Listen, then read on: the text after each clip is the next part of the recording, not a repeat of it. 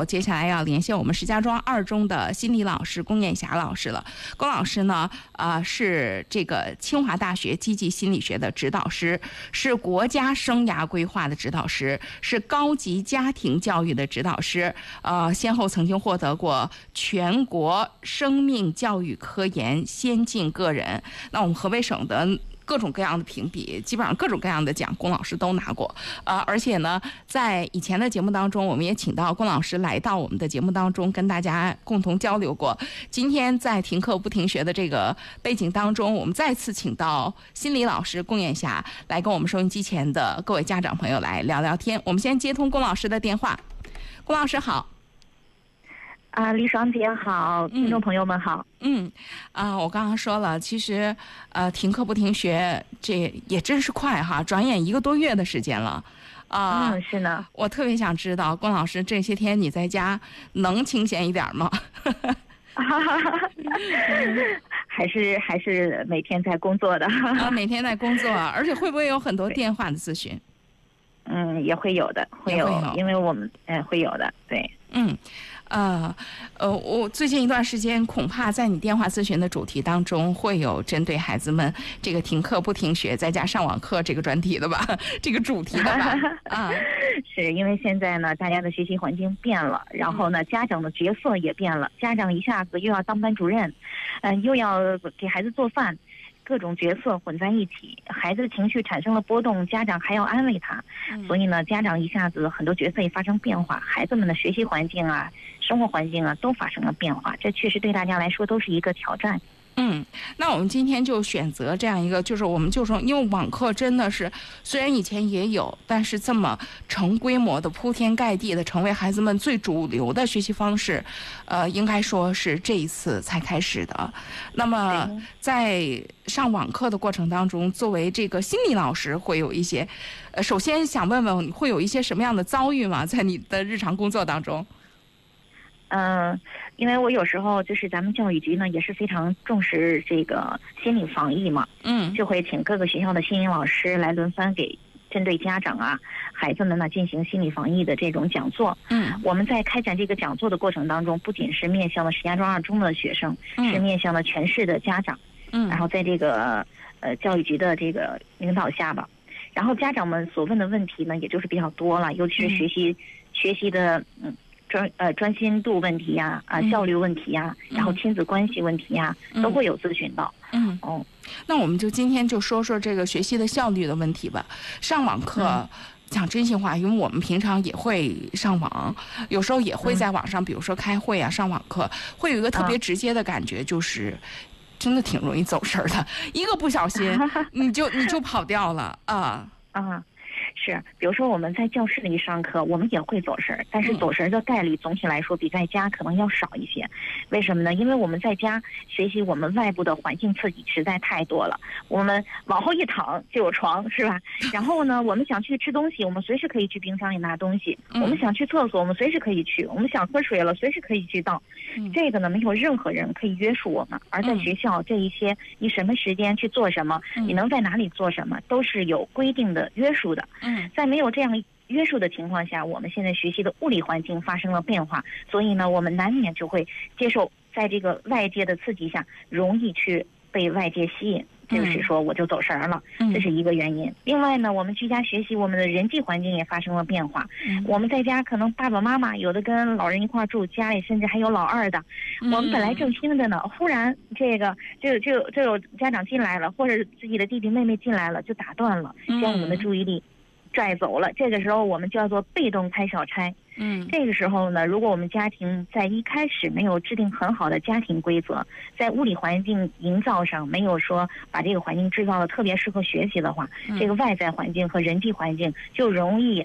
呃，引起孩子这个走神儿、开小差的这个现象，当然这都是外在的啊，嗯嗯，就是外在的一个一个一个，就是吸引孩子注意的一个外在刺激，这是不可避免的。嗯，但是针对这个现实刺激，我们该怎么办呢？我们我觉得还是得了解一下，为什么我容易开小差？嗯，为什么我们的神儿就走了呢？其实这是在心理学上，师姐也是学心理学的哈，一定知道这个开小差和走神儿其实是一个注意力的问题。嗯，比如说我们我们认为孩子可能是因为这个环境的变化和人际关系的人际环境的变化造成的开小差，但是我认为未必全是，可能有一部分。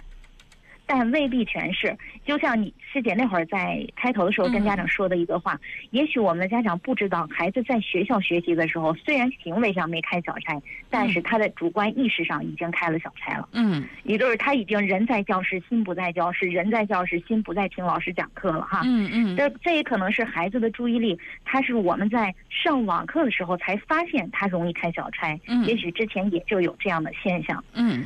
但不管怎么说，开小差其实都是注意力的一个问题。嗯，但我们都认为，这是孩子的注意力容易转移。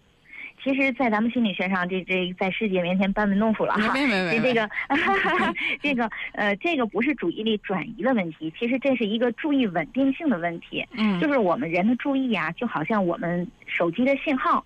嗯。比如说，我们听网课，我们跟老师的这个大脑信号应该是一直对接、流畅的才是。嗯，但是这个时候呢，忽然我们的大脑信号跟老师的那边信号对不上了。嗯，这个时候我们的注意的稳定性发生了问题，所以这个时候是注意稳定的问题。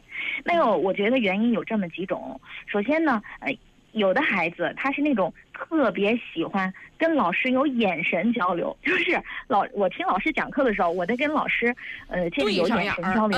哦，对，我得看着这个老师。嗯嗯。我们管这样的孩子，他的视觉呃注意加工信息的偏向方式叫做视觉加工。嗯。也就是他的视觉加工能够促引促进他注意力的持久性，能够让他一直听着跟着老老师走哈。嗯。这个老师哎，时不时点点头，跟这个老师是不是这个有一个眼神的交流，让我觉得我一直能跟着老师走。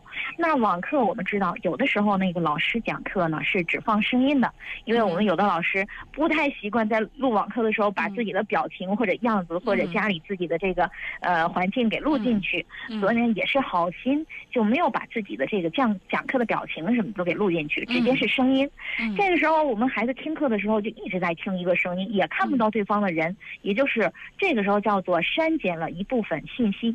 嗯嗯，尤其是文科的一些内容，老师可能他的肢体语言能带给我们一些信息的传递，这个时候没有了，嗯，只能通过语音来说，嗯，然后呢，听着听着，这个时候就容易我们的信号听着听着跟不上了，嗯，这个时候一断，一旦出现第一次断，再讲可能因为前面的知识断了，后边可能发生听不懂的问题，嗯嗯，那这个时候呢，如果孩子在回放回放的过程中，他就要再找。或者说孩子说算了，我就这么听下去，反正是录播课，很多学校现在放录播课，我还能再听一遍。听，哎，他就是就再听一遍嘛，他就稳定性发生了一个一个问题。但是有的孩子，人家是加工信息的时候是比较注重听觉加工的，嗯，就是我听的时候，我就闭着眼听，我的注意力就会变得特别集中。嗯，这样的话呢。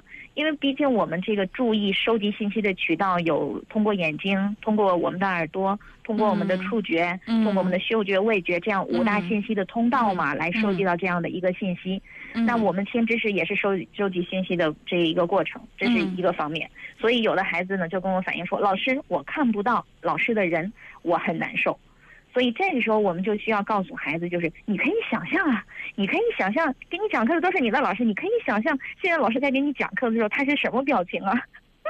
所以师姐，我讲到这一点的时候，我就也特别想跟老师们讲，其实老师们呢也是特别想把录播课讲好，所以有时候难免呢讲的就像。中规中矩，一个字儿也不不错。其实我觉得有时候也没必要。我们真是说到一起去了。我真的就是在在在这个诸多的网课的过程当中，我讲真心话，呃，就是咱们就是好多老师太追求这个，我要讲的特别流畅，我要不出错。但是有一个特别大的问题就是，当你真了。当你这样下来的时候，对，就是因为你又看不见学生的表情，所以你你已经跟学生的那个就是那个思维，他往往有错位了。啊。就是人正常，包括我们主持节目也是正常的状况下，不是一个人一个字儿不错，一个分儿不打啊，一个语气都 没有变化，不是的，嗯，是你要像正常的人一样说话，他才能像正常人一样听 啊。是啊，所以呢，老师们也是第一次来录这个课嘛，有的老师甚至写下了逐字稿来读这个稿，哎，这个时候都是失去了讲课的这种流畅性，孩子又看不见老师，他这种互动性就会弱一点。嗯，呃，那呃是这样的，然后呢，呃，这个时候孩子呢注意力就可能会开小差了，就是又是一这样的一种情况，因为我们要知道这个心理活动对于注意心理学对于注意的定义只有四个字儿，核心的四个字儿就是指向集中，就是我的全部注意力指向了一个对象，指向了一个目标是唯一的，而且我能够在规定的时间内集中在这个目标上。嗯。所以我们这个时候就需要对外界的干扰有一个抑制，我们自己需要自己去自控，对外界的干扰有一个抑制。哎呀，我我我，比如说我们听呃知道这个注意力是受嗅觉影响的，味觉影响的。这个时候我我们的父母是好心是吧？父母是好心说那个啊，对，饭快熟了。然后呢，比如说你这个你就想，反正那个有的爸爸妈妈闲着也没事就是除了做这三顿饭没别的事儿，怎么办啊？哎呦，这十点了，早点做吧。十点噼里啪啦就去做饭，十点半让孩子闻到了各种不同的味道。这个时候，那个嗅觉产生对他的这个大脑的刺激，也会让他注意开小差，因为嗅觉和味觉都是刺激孩子的注意发生一个。转化的一个方通道，这个通道打开的时候，他也会转移注意力。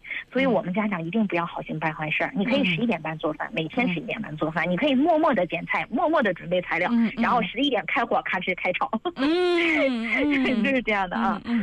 然后再说说另外一个，我觉得注意力就是我们有一个误区，就是我们认为我们不能开小差。嗯，有的孩子他就会自责，觉得老师我听课的时候不能开小差，尤其是一些特别优秀的孩子，他说如果开小差了，我就会很自责，我就觉得我今天怎么开小差了。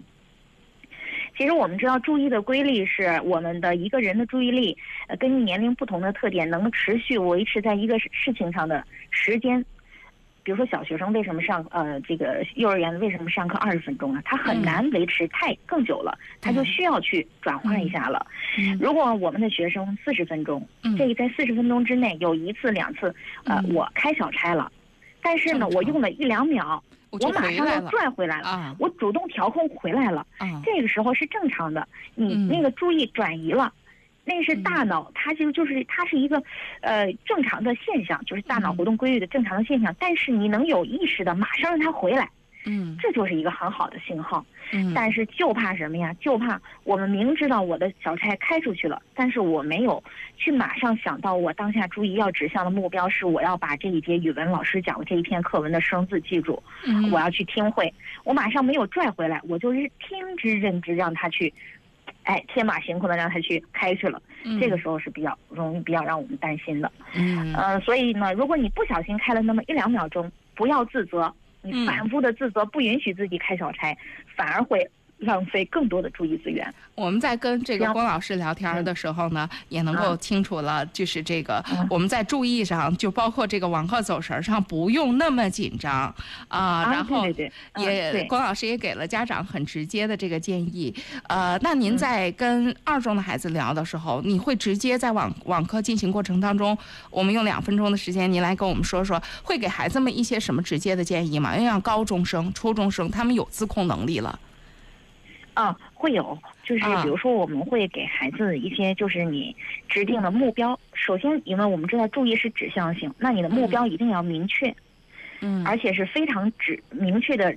就是目标要明确，是指向这一科的学习内容的。嗯，比如说，我不能制定的目标就是我几点到几点干什么，而是我在大约几个时间段内我要搞懂什么知识，就是我们的目标叫内容型目标，而不是就是时间型目标。哎呀，我一几点到几点干什么？你可以用时间制定这样的目标，但是我们更倾向于你去制定内容的目标，就是我要在单位的时间段内搞懂哪一段知识。搞懂哪一段知识，我们就是我们的目标是完全指向于学习内容的，嗯，这是我们的指向性。然后在注意的集中性上，我们就是强调大家对于学习环境的单一性，就是你摆在你眼前的那些东西是你跟你的学习内容目标一致的，其他的都不要摆在你的眼前。嗯然后去在学习之前吃东西啊、喝水啊、去厕所这些啊，完全跟在学校一样。你可以，除非个别啊，你可以就是说，我要在学习之前做好学习的一切心理准备以及物质准备，做好一切，然后就是就告诉自己，我这个在这个时间内